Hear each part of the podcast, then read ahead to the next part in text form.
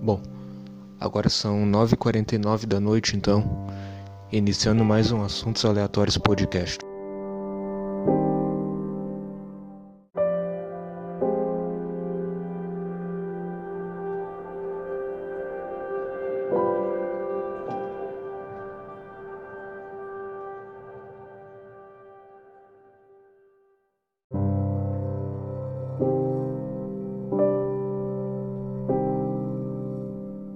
Hoje eu vou falar de um anime, cara. Eu vou falar de um, de um anime que eu assisti. Eu terminei de assistir esses tempos, né? Que eu tô também atrasado sobre, sobre esse anime. Mas agora eu vou falar. Porque. Agora eu vou falar sobre esse anime, né? Porque eu já tô atrasado. E porque semana que vem eu vou fazer mais um podcast sobre um outro anime aí também. Bem interessante aí. Então, esse anime é o Blade of Immortal. Blade of the Immortal. Lançado em 2008, né? Ele é uma adaptação do mangá, né? Ele foi lançado em 2008, a primeira temporada, né? Aí depois, em 2019, ano passado, ele foi lançar uma continuação dele. É a mesma coisa, porque aí foi lançado com outro nome, mas é a mesma coisa esse anime aí como vocês estão vendo na, na thumbnail, né? Então, Blade of Immortal é um anime assim, é, é um anime que foi lançado em 2008, né? Tem, tem muito sangue, muito muito gore, muito eti, sabe? Ah, uma das protagonistas eu achei eu achei bem bonitinha até as protagonistas, a dublagem também.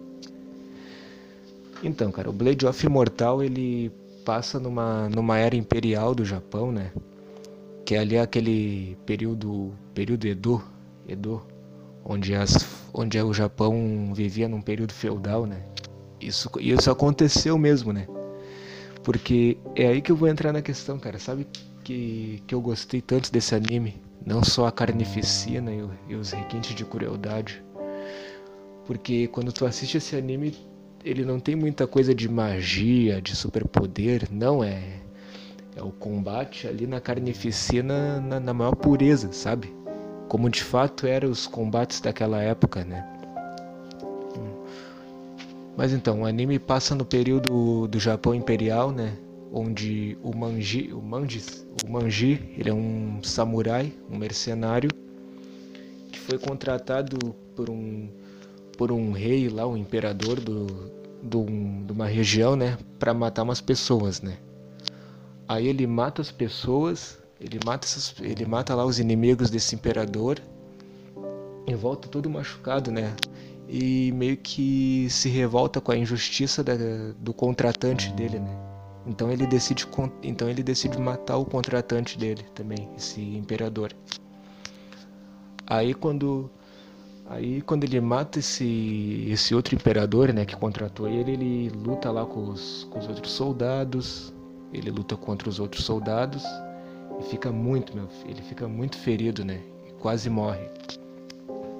Só que aí ele, ele já quase ferido, ele foge, né, ele consegue escapar, né, e recebe os cuidados de uma velha lá, de uma, de uma monge. Essa monge dá para ele um, um chá e esse chá que curou ele era nada mais que o verme da imortalidade. O verme da imortalidade, né?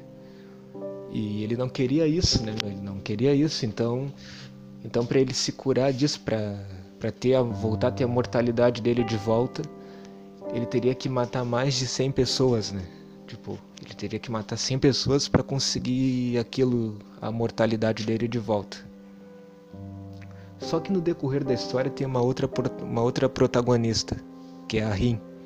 A Rin, ela, ela é filha de um, de um mestre lá, né, de um espadachim, que, que é morto por, um, por uns caras que invadem o dojo, né?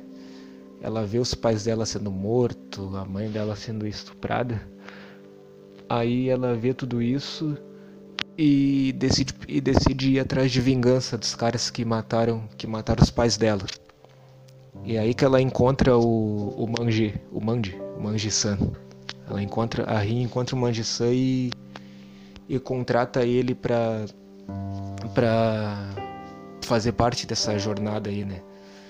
Dessa jornada de, de vingança, pela busca dela de vingança.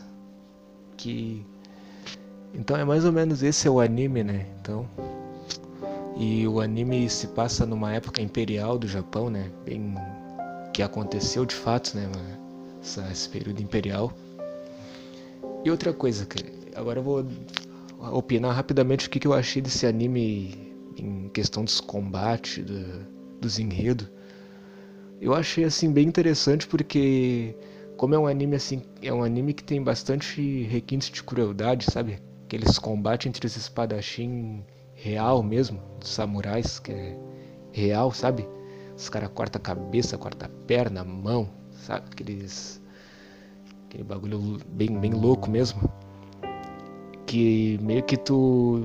Que meio que tu assiste o anime e tu pensa que tu realmente tu tá naquele período, sabe? Te deixa hipnotizado, sabe? Que é isso que eu gosto nos animes, que eu já disse para vocês em outros podcasts, né? Que é, o, que é a carnificina, o Eiti, o Eiti das, dos personagens. Então, então assim, sobre esse anime, então é isso aí, né? Eu recomendo aí para vocês assistir esse anime. E era isso aí, galera. Então, ficando por aqui então. Um podcast aí. E eu vou voltar com mais conteúdo aí, né? Vou tentar voltar com mais conteúdos. Ficando por aqui então. Valeu.